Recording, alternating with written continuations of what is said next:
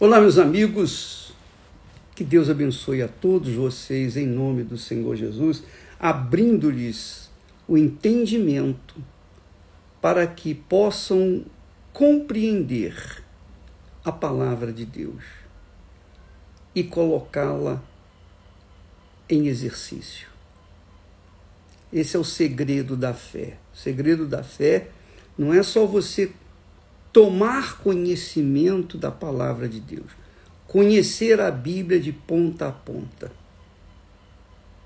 há pessoas que pensam que, pelo conhecimento extenso da Bíblia, elas estão justificadas diante de Deus. Não, não necessariamente. Porque ninguém conhece mais a Bíblia, claro, do que o autor da Bíblia, que é o Senhor e Salvador Jesus Cristo. Mas Além dele, o diabo também conhece a Bíblia, de ponta a ponta. Quando ele tentou Jesus, ele usou a palavra, a palavra de Deus. Então, o simples conhecimento, a informação que a pessoa reúne da palavra de Deus, não significa que ela é salva sequer. Não significa que ela é de Deus. Não significa que ela é uma pessoa ungida. Não o conhecimento da palavra de Deus é extremamente importante para que a pessoa deixe de ser ignorante com respeito às coisas divinas. Porém, se não houver exercício, se não houver prática do conhecimento da palavra de Deus, de nada adianta os conhecimentos bíblicos. É por isso que muitas pessoas, teólogas, estão se matando Muitos teólogos que reúnem conhecimentos extensos da Bíblia estão se matando. Por quê? Conhecem a Bíblia, mas por que, que se mataram? Porque conheciam a palavra e porque não tinham o espírito da palavra, conheciam a letra e porque não tinham o espírito da letra, da palavra, elas não eram de Deus. E o que nós vemos aqui em Davi, o rei Davi, que é um exemplo clássico da humanidade em geral, porque toda a humanidade é pecadora, toda a humanidade peca, todos os seres humanos cometem os seus erros, seus pecados, suas falhas, todos, todos nós, todos nós, não há exceção. Não existe ninguém perfeitamente santo, puro, que não tenha cometido qualquer deslize. O que faz a diferença, aí é que você tem que entender. O que faz a diferença é o comportamento de cada pessoa que diz que crê em Deus. Por exemplo, Davi, como o rei ungido, ele caiu feio, feio, feio mesmo. Mas ele pôde se erguer, se levantar, quer dizer, porque ele ouviu a voz do Espírito Santo. Ele se convenceu, porque é o Espírito Santo quem nos convence do pecado. O Espírito Santo nos convence do pecado. Foi isso que Jesus falou: quando ele vier, quando o Espírito Santo vier, ele os convencerá do pecado, do juízo e da justiça. Do pecado, porque não crê em mim. O maior pecado da face da terra é não crer no Senhor Jesus. Então, crer, crer não é conhecer a Bíblia, crer é praticar a Bíblia. Se você conhece 1% da palavra de Deus, mas pratica esse 1%, então você é salvo. Se você conhece 100% da palavra de Deus, mas não pratica, você então se torna um pecador. Essa é a realidade. E o que nós vemos em Davi é que ele se foi convencido pelo Espírito Santo que ele, que ele estava vivendo em pecado, que ele estava no pecado e, feio, e caiu feio. Mas a grandeza de Davi foi a sua humildade. Sim, foi a sua humildade. Ele ouviu a voz de Deus, ele, ele ouviu a voz do Espírito Santo que dizia: Olha, você, você, você fez o que é errado, rapaz. Você fez isso, fez aquilo.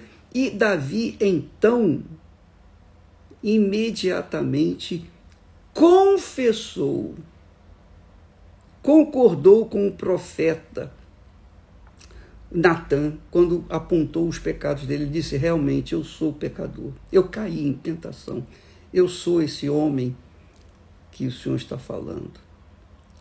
Então, Davi entra naquele processo de conversão, digamos assim, processo de arrependimento.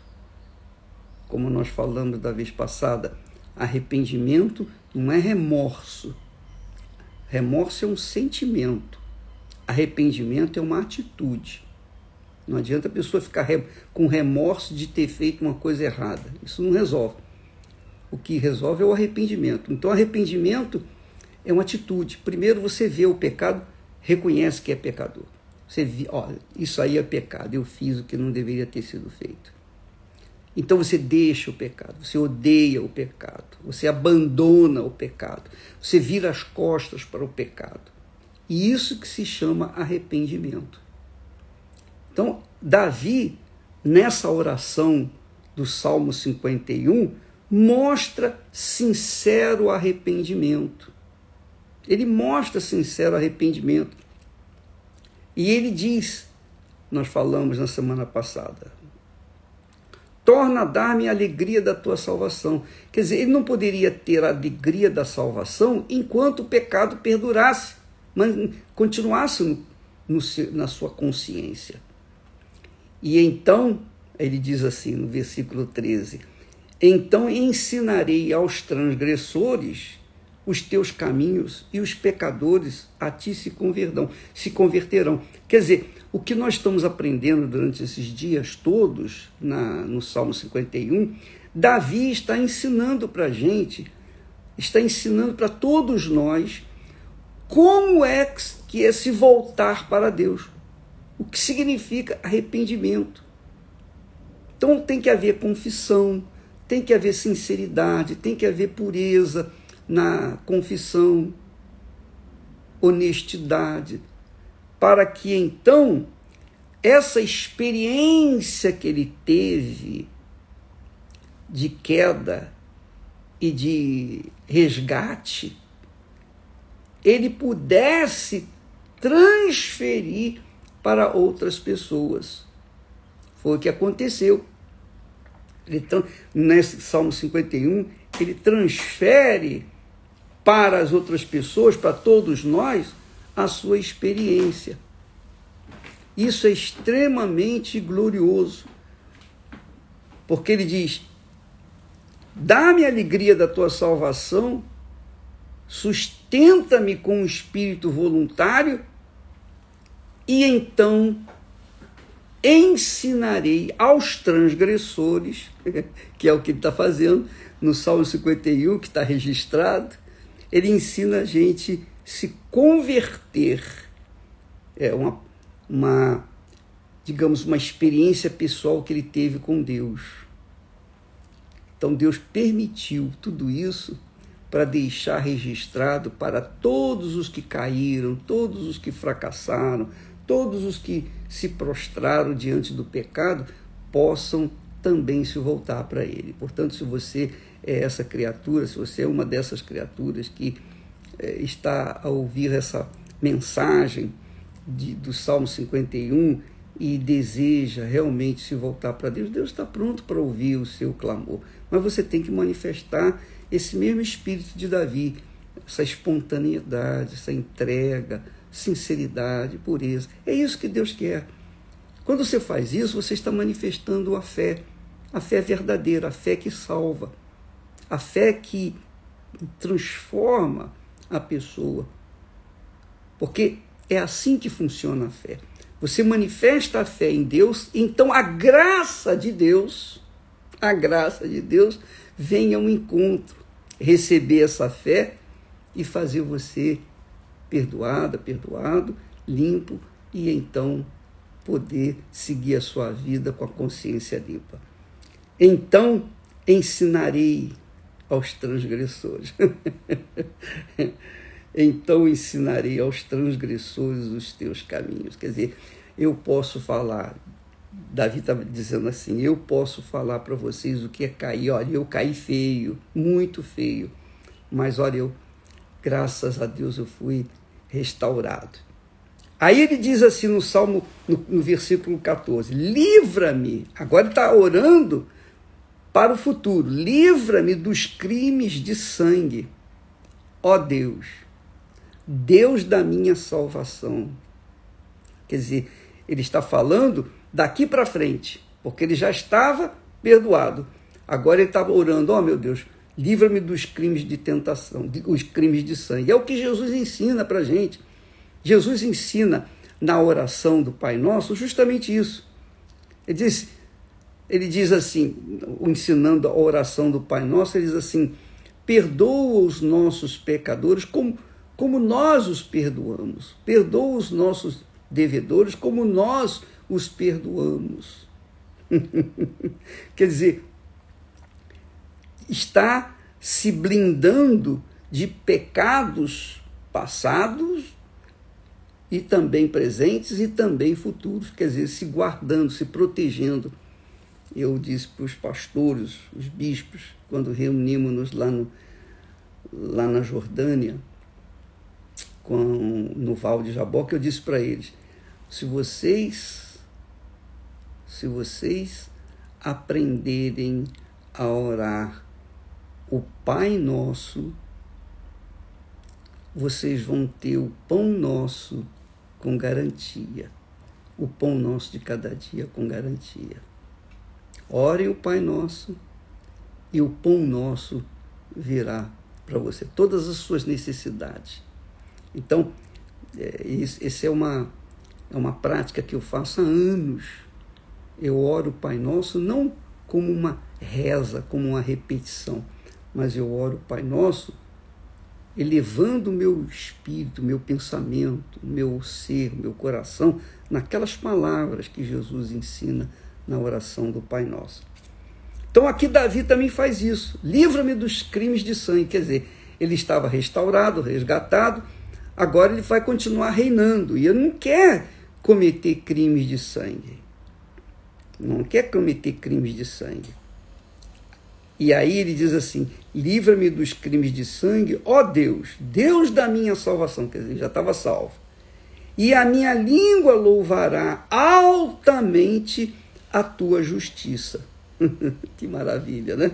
A minha língua louvará altamente, quer dizer, em som alto, a tua justiça. E, e, e você sabe que no período da, da lei do Velho Testamento, os crimes de sangue envolviam a punição com morte física. Não matarás, se matares, serás morto também. Era o crime de sangue. Olho por olho, dente por dente, na lei de Moisés. Mas quando Jesus veio, trazendo a graça, a coisa se tornou mais difícil. Muito mais difícil. Porque só pelo fato de você odiar o seu irmão, você já está matando o seu irmão.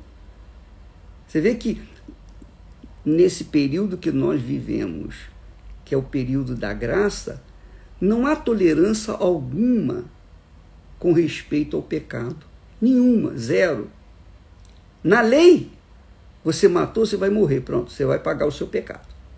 Você mata um animal, o animal vai espiar, expurgar o seu pecado. Sacrifica um animal, por isso nós temos o bode expiatório. O bode expiatório é o que espiou, espiava o pecado das pessoas. E as pessoas ficavam livres, porque o bode era sacrificado. Jesus tornou-se o bode expiatório de toda a humanidade. Ele espiou o pecado de toda a humanidade. Então, em Jesus, através de Jesus, e somente através de Jesus, você tem os seus pecados perdoados.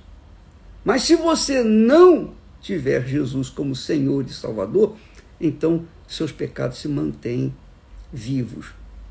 Então, no período agora da graça de Deus, que muitos crentes usam, ah, a minha graça te basta, a minha graça te basta. É, mas a minha graça te basta dentro dessa, dessa linha de pensamento. Se você odiar o seu irmão, você está assassinando o seu irmão. É, muito pior do que você ter um bode para poder lá oferecer e ficar livre do seu pecado. A Bíblia fala sobre isso. O apóstolo João diz: qualquer que odeia a seu irmão é homicida, quer dizer, assassino.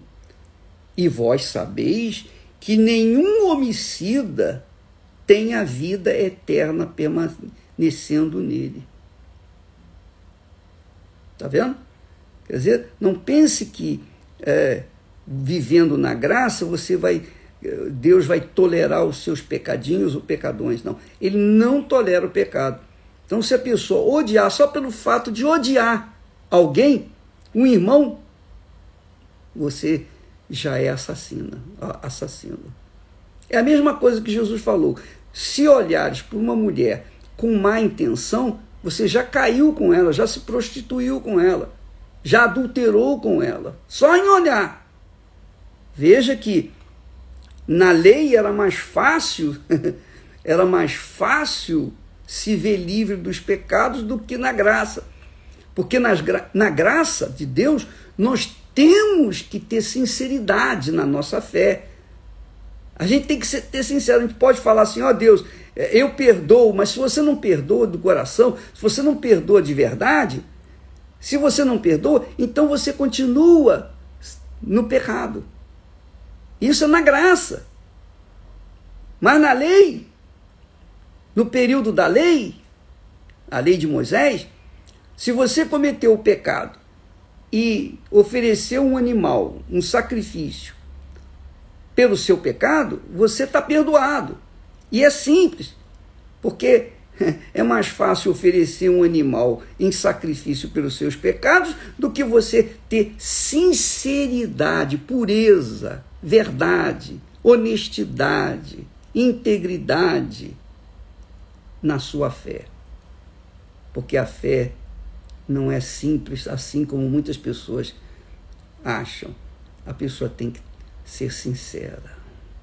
E a, mais, a coisa mais difícil que existe dentro das igrejas, especialmente as igrejas evangélicas, é a sinceridade. Você vê que Jesus encontrou nos sacerdotes, nos judeus, nos escribas, nos naqueles que viviam, trabalhavam para Deus no templo, ele encontrou o quê? hipocrisia. E para estes, Jesus disse: ai de vós, raça de víboras. Jesus disse: ai de vós, raça de víboras. Raça de víboras, de víboras. Jesus chamou, chamou-os de raça de víboras. E os condenou, está lá escrito, ao inferno. Já estão condenados. Já estavam condenados. Então não é por, pelo fato deles serem sacerdotes, terem um ofício dentro do templo, que eles eram livres do pecado do inferno. Não, eles carregavam um pecado ainda maior, porque eles faziam as suas ofertas falsas, achando que estavam ludibriando a Deus, enganando a Deus. Então, dentro das igrejas evangélicas existe muita hipocrisia, Muita gente que se diz de Deus convertida, cristã, mas que odeia o seu irmão. Tem mágoa, guarda mágoa, etc. E o fato de odiar um irmão já é suficiente para ser condenado à morte eterna, porque está aqui escrito: aquele qualquer um que odeia seu irmão é homicida. E vós bem sabeis, vós sabeis que nenhum homicida tem a vida eterna permanecendo nele. 1 João 3 e 15. Então, minha amiga e meu amigo, Davi ensina a gente como se voltar para Deus, no Salmo 51. Como colocar o coração no altar, como se entregar de verdade, porque Deus é espírito e conhece os pensamentos nossos, as nossas intenções. Ele conhece as nossas pretensões. Ele conhece as profundezas de cada um de nós. Não adianta eu falar para vocês uma coisa, mas dentro de mim ter outra coisa diferente que desagrada a Deus. Eu, eu não posso esconder meus sentimentos, minhas profundezas, meus pensamentos de Deus. Eu posso escondê-los de todo mundo, menos de Deus. Muito legal isso, né? Então, quando uma pessoa é sincera, é franca, é transparente, quando a pessoa não usa dos, dos seus artifícios, da sua sabedoria para tentar se justificar e coloca em pratos limpos diante de Deus, oh meu Deus, eu sou assim, eu sou errado, eu sou falho e tal, tal, tal, ela recebe o perdão porque ela manifesta a fé. Ela manifesta uma fé prática, uma fé que salva, porque ela está colocando toda a sua vida nas suas palavras. Davi colocou toda a sua alma, todo o seu coração neste Salmo 51. O salmo de salvação, o salmo que ensina a gente a voltar à comunhão com o Deus Altíssimo. Muito importante isso. Aí ele diz assim: Abre, Senhor, os meus lábios, e a minha boca entoará o teu louvor. Abre os meus lábios, conduz os meus lábios. Os meus pensamentos, obviamente, está, está indiretamente ligado aqui. Abre, Senhor, os meus lábios, e a minha boca entoará o teu louvor pois não desejas sacrifícios, senão eu os daria. Davi era rico, era rei. Ele tinha todos os animais à sua disposição. Então ele podia oferecer todos os animais que quisesse para Deus e ficaria livre do seu pecado, mas não.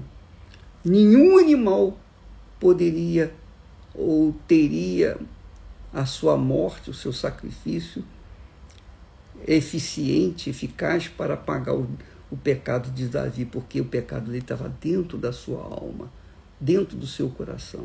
Então ele tinha que expor o seu pecado diante de Deus, falar, oh, realmente eu fiz isso, eu fiz, eu fiz esse, eu fiz aquilo.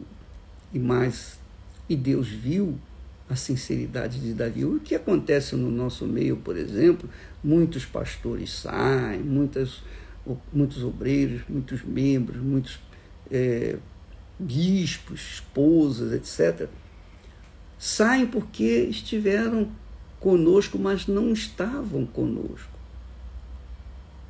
Eles estavam apenas presentes fisicamente, mas espiritualmente eles estavam vivendo no mundo. E quando se manifestaram no pecado, eles não reconheceram eles se mantiveram, defenderam o seu pecado, defenderam com unhas e dentes, tentando se justificar. E como a gente sabe que quando a pessoa está no pecado, ela, ela tem a consciência manchada e ela não tem mais espírito para passar para o povo. O povo precisa de espírito, a pessoa tem que passar espírito, muito mais do que palavras, muito mais do que ensinamentos. Se eu passo apenas palavras, letras para as pessoas, é porque eu não estou fazendo o meu trabalho de verdade. Eu tenho que passar espírito. O espírito que Deus me, me tem dado é o que nós temos passado, procurado passar para as pessoas. Então, Deus não queria o sacrifício de animais, Deus queria o sacrifício do coração dele. Então, esse jejum do coração faz a gente é, se autoavaliar e verificar se realmente estamos de acordo se o nosso coração está submisso, é humilde, segundo a palavra de Deus, submisso a Deus. E é isso que tem que acontecer. Se há, pessoa, há pessoas que perguntam, bicho, mas eu já eu queria saber como é que entrega o coração. O que, é que você mais gosta na sua vida? Onde é que o seu coração mais está fixado? No namorado, na namorada, no noivo, na noiva, no casamento, nos seus projetos pessoais, nos seus sonhos pessoais. Então, isso você tem que colocar no altar. Esse é o seu coração. Porque onde estiver o seu tesouro, aí estará o seu coração. Foi o que Jesus falou e ensina.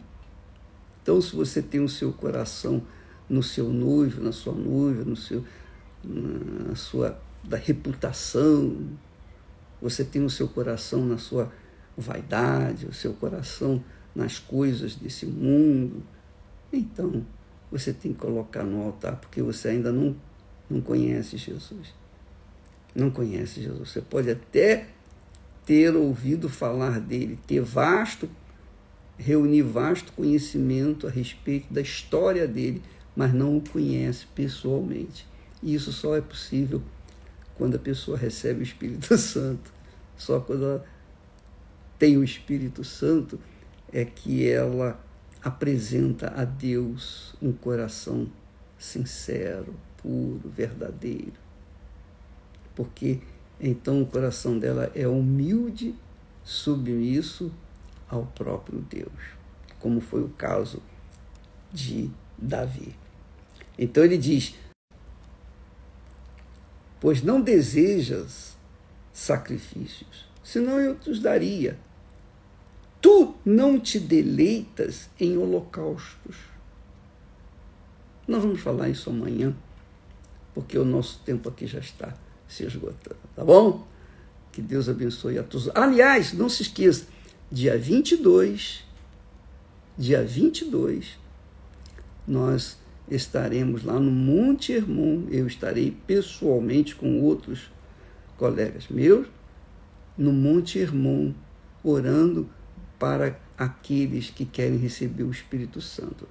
Nós vamos transmitir essa oração, esse clamor do Monte Hermon para todas as pessoas que desejam viver uma vida de acordo com Deus, que querem submeter o coração, a sua vida, o seu futuro, quer comprometer, pessoas que querem comprometer todo o seu futuro colocando suas vidas no altar, monte da, da transfiguração, o Monte Irmão.